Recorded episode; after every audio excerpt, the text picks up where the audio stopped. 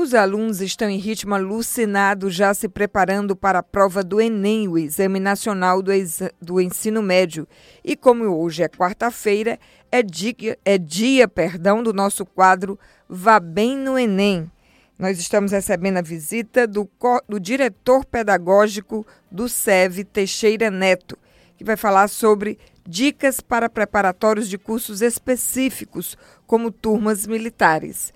Boa tarde, seja muito bem-vindo, professor.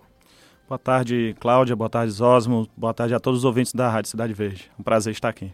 O que, que diferencia a preparação para quem vai fazer o Enem para um vestibular de um curso normal, convencional, para esses específicos, como o de turmas militares? Bom, o que nós temos hoje na cidade de Teresina é que os alunos já são habituados desde o ensino fundamental a, a fazer provas no modelo do Enem fazem provas aquelas dissertativas, as famosas provas para escrever a resposta, as contas de matemática, as contas de física, o conhecimento de história de português, e são acostumados a fazer provas de simulados, questões objetivas. E estamos entrando aqui, a nossa instituição está entrando agora num novo tipo de mercado, um novo tipo de ensino que é voltado para esses vestibulares específicos, como provas do IME, do ITA, que é o Instituto Tecnológico da Aeronáutica. E que IME. costumam ser as mais temidas pelos candidatos, não é isso? São as mais difíceis do país, na minha opinião, certo? Claro que a FUVEST também é bem criteriosa, mas o IME e o ITA, realmente o gargalo é muito grande, até porque a quantidade de vagas é bem diminuta. 110 vagas no IME, por exemplo, no e ITA. E até porque também os, os, alunos do IME e do ITA costumam conseguir emprego antes mesmo de concluírem o curso. Exatamente. As grandes empresas, não somente as brasileiras, mas do exterior, da França, dos Estados Unidos, da Inglaterra, costumam já buscar esses alunos, bater na porta das faculdades e cadê? Eu quero os seus profissionais aí, os seus alunos que estão sendo formados, que são realmente muito bons para trabalhar aqui conosco. Geralmente, esses, essas universidades elas só focam na engenharia. E são poucos aqueles que realmente têm, que são bem-sucedidos, que trabalham com engenharia. Trabalham como CEO de grandes empresas, como consultores. No caso da preparação dessas turmas, há um enfoque maior na área de exatas? Exatamente. Tanto na matemática como na física e na química, como o português, que é muito importante, é, e o inglês, certo? O inglês é muito importante, realmente. O inglês, para você ter uma ideia, na prova do ITA, temos alunos aqui que todo ano vão bem nessas outras áreas, mas o inglês eles, eles fracassam, é, não fazem o um mínimo e, infelizmente, acabam sendo cortados. Tem um ótimos índices em matemática, física e química, que geralmente eles pensam que é o mais importante, mas acabam esquecendo do inglês e do português. E como o senhor acabou de falar, se forem selecionados para serem CEO de uma grande multinacional, indiscutivelmente o inglês é obrigatório e indispensável para assumir essa vaga. Exatamente. Inclusive, nas próprias faculdades, eles, eles incentivam, quando eles estão lá no IME, no ITA, a fazerem cursos profissionalizantes, a esses cursos, aliás, de, de línguas, para que quando eles forem participar de um intercâmbio, que eles têm essa oportunidade de participar de intercâmbio em outros países, eles têm que ter a proficiência, têm que saber fluentemente a língua, não, não somente o inglês. Se ele for para a França, tem que saber o francês, se for para a Rússia, tem que saber o russo, enfim. E pode ir complicando, mandarim. é, pode ir mais. E eles têm essas turmas específicas sobre as quais nós estamos falando agora, elas têm horários diferenciados de preparação, de reforço? Bom, elas são turmas que geralmente elas, elas trabalham com a carga horária, número de aulas bem mais intensa do que uma preparação, por exemplo, para o Enem e para qualquer outro tipo de vestibular. E boa parte, cerca de 70%, 75% da carga horária é para matemática, física e química. Apesar do português e inglês também serem importantes, e as outras áreas também, como história, geografia, sociologia, é, elas são que têm o maior peso, é onde tem a maior dificuldade dos alunos. Então, eles devem ter uma carga horária maior e uma dedicação maior também para esses outros, mas não esquecendo das, digamos assim, secundárias. Há uma procura muito grande aqui no Piauí por vagas nessas instituições, professor? Está se tornando uma crescente. Está se tornando uma crescente até porque eu costumo dizer que Teresina é uma cidade muito provinciana. Ainda tem muita cultura do, da medicina, do direito, mas os alunos que têm se dedicado, por exemplo, a Olimpíadas de Matemática, de Física, de Astronomia, eles acabam indo atrás de algo que seja mais desafiador e que tenha o perfil do que ele gosta. Aí o IME e o ITA está começando, é um projeto que está em Teresina há cerca de 4, 5 anos. Então a cultura está começando, daqui que ela esteja numa força como outros estados do Piauí, ou do, do Brasil, aliás, então ela vai se tornar crescente. Está pouco conhecido, mas quando é bem buscado, é, a concorrência é grande. O senhor falou aí das Olimpíadas de Conhecimento, citando a Olimpíada de Matemática, Física. Começou a se tornar muito disputado isso aqui no estado do Piauí. Essa cultura começou a se disseminar tanto pelas escolas da iniciativa pública ou como da iniciativa privada. Isso tem estimulado os alunos a irem atrás, então, de outras carreiras que fogem dessas tradicionais. Exatamente. E, e inclusive, isso é muito bom, realmente está começando mais e mais na, na, nas escolas aqui de Teresina.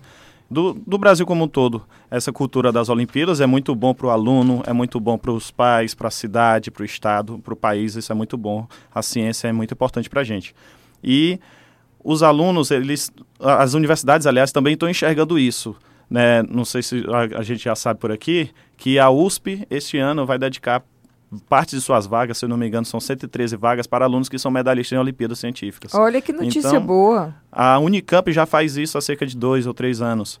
Então, o aluno que, já... Que são universidades referências na América Latina, não Exatamente. só no Brasil, né? A USP é já foi considerada a melhor faculdade do país, certo? Em termos gerais. A Unicamp também não foge a essa regra. Então, acredito que vai se tornar uma crescente e os alunos eles estão com o dever mais gostando de participar dessas Olimpíadas. Por quê? Porque elas estão se tornando cada vez mais lúdicas, digamos assim. Antigamente, a brasileira de matemática era uma prova muito difícil, bem específica, pergunta direta. Aí vem o AOBMAP, um projeto muito bonito do governo federal, juntamente com o IMPA, e está esse sucesso estrondoso. E são questões mais contextualizadas, com algumas situações, problemas, e o aluno acaba achando mais bonito aquilo ali e acaba fazendo, dar um estalo nele para resolver essa prova de matemática e ver que a matemática não é um tabu tão grande. A Olimpíada de Física da mesma forma. A astronomia, a astronomia então, não se fala.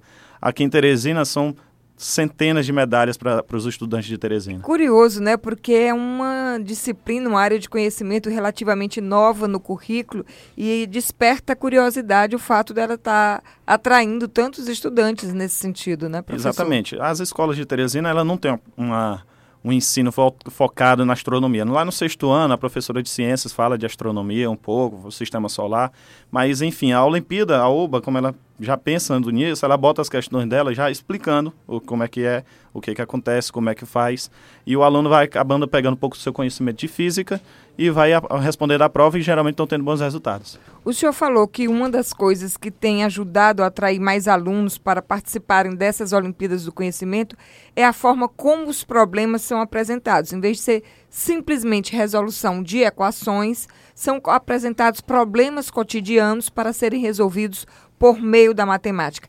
Assim também é essa formação para os alunos nas turmas específicas para as provas de ITA e IME? Não, aí já um, um aí pouco tem contrário. que ser diferente, Isso né? daí é, é, como eu digo, isso aqui é, é, o, é aquela coisa bonita, é o presente, a embalagem que vem. Só para atrair. Para atrair. Aí, à medida que eles vão é, se estudando mais, se preparando mais, eles vão querendo mais desafios. Aí os desafios não tem jeito não, tem que ser aquela pergunta específica e o desafio acaba se tornando esses vestibulares do IME do ITA, que são questões bem rebuscadas mesmo, daquele livro de 1920, indiano, que é o aluno tem que ter respondido algumas coisas antes para saber responder.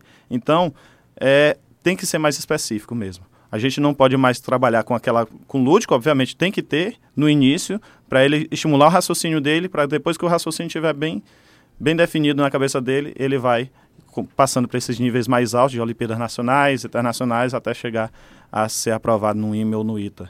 E a gente já tem alguns exemplos né, de piauienses aprovados nessas instituições. Isso. Ano passado, aqui na cidade de Teresina, já teve sete alunos aprovados nessas, nessa, nessas, nesses concursos. Inclusive, boa parte desses alunos não passam somente no IME ou no ITA. É um, é, um, é um desafio dessas turmas aqui no estado, é justamente isso os alunos e os pais, principalmente, eles pensam que se eles se focarem muito nessas cinco áreas que eu, que eu citei, eles acabam que não vão pensam que ah, se eu não quiser mais isso, eu vou ter que me dedicar mais dois ou três anos de cursinho e fazer um vestibular é, como o Enem, ou fazer um vestibular da, da, do PAS, da UNB. Então, eles pensam que isso daí vai acontecer, mas não é verdade. Os alunos que participam dessas turmas, eles têm um raciocínio tão bom que eles conseguem ser aprovados em medicina. Por exemplo, um aluno ano passado aprovado, o Pedro Vitor, ele passou no IME, é o mais difícil do país. E Cursou e, começou, e passou em primeiro lugar em medicina agora no meio do ano. E optou por qual, professor? Ele foi, fez o IME, agora está em medicina, ele está decidindo o que é que ele vai ficar agora. E a mesma coisa também, Cláudia, de literatura. Eh, tem muita gente que acha que não serve para coisa nenhuma, porque geralmente não está caindo mais no Enem, é só literatura nacional. E não é assim. Quando você, você fa faz um, uma boa leitura, um livro bom, ele vai lhe servir para várias situações que Inclusive você nem imagina. Inclusive para a prova de redação, que é uma das mais temidas. Que né? você nem imagina, exatamente. Inclusive, o ITA, por exemplo, ele cobra obras literárias, na, obviamente são as nacionais, né? Até porque não tem como regionalizar isso num país continental como o Brasil. Então, eles gostam de, de, de, de trabalhar com essa literatura, temos aula de literatura para esses alunos e estimula justamente isso que, que a Cláudia falou, a questão da redação. Eles fazem uma citação de um livro, citar Machado de Assis, é, dá muitos pontos para ele, tanto em redação de vestibulares específicos, como na prova do Enem. Não, sem dúvida, como o Zosmo muito bem lembrou, a literatura só ajuda em todos os sentidos, aumenta o vocabulário, aumenta a capacidade argumentativa, a, de associação de ideias. É abrir, ler só faz bem, não tem como ler fazer mal, né, Zosmo? Exatamente. E, e, tem muita obra literária que você aprende mais história com ela, mais filosofia, mais sociologia do que os livros da área. Exatamente. Que até os alunos acabam aprendendo por tabela, eu gosto de dizer isso. Você vai lendo um livro, você vai gostando. E como você disse agora, professor, for, de forma lúdica também. Ali você está lendo um livro de literatura sem muito compromisso, mas está absorvendo que nem percebe. Que é até uma das belezas do Enem. As, essas questões, eh, muitas questões de matemática, eles chegam com uma problemática, uma situação do contexto social do país, do mundo. Isso.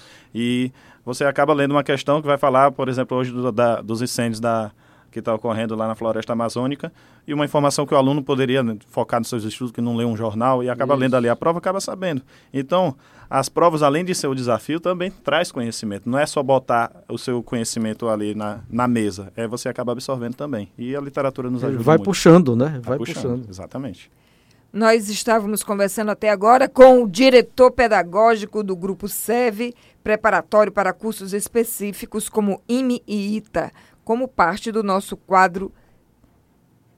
Você lembra do e nome que, do quadro? E, é, Enem, né? Vá bem no Enem. Vá bem no Enem. eu fiz uma pegadinha com você agora, e, hein, E eu ia falar. Agora, para quem não está vendo, é um jovem, né? Pois jovem é. professor. Exatamente. Tive um jovem professor que estimula outros jovens a trilharem o mesmo caminho. Então, se você também quer ir bem no Enem, fique ligado nas dicas que nós estamos sempre trazendo aqui na Rádio Cidade Verde. Rádio Cidade Verde apresenta Vá Bem no Enem. Oferecimento Sistema Seve de Ensino.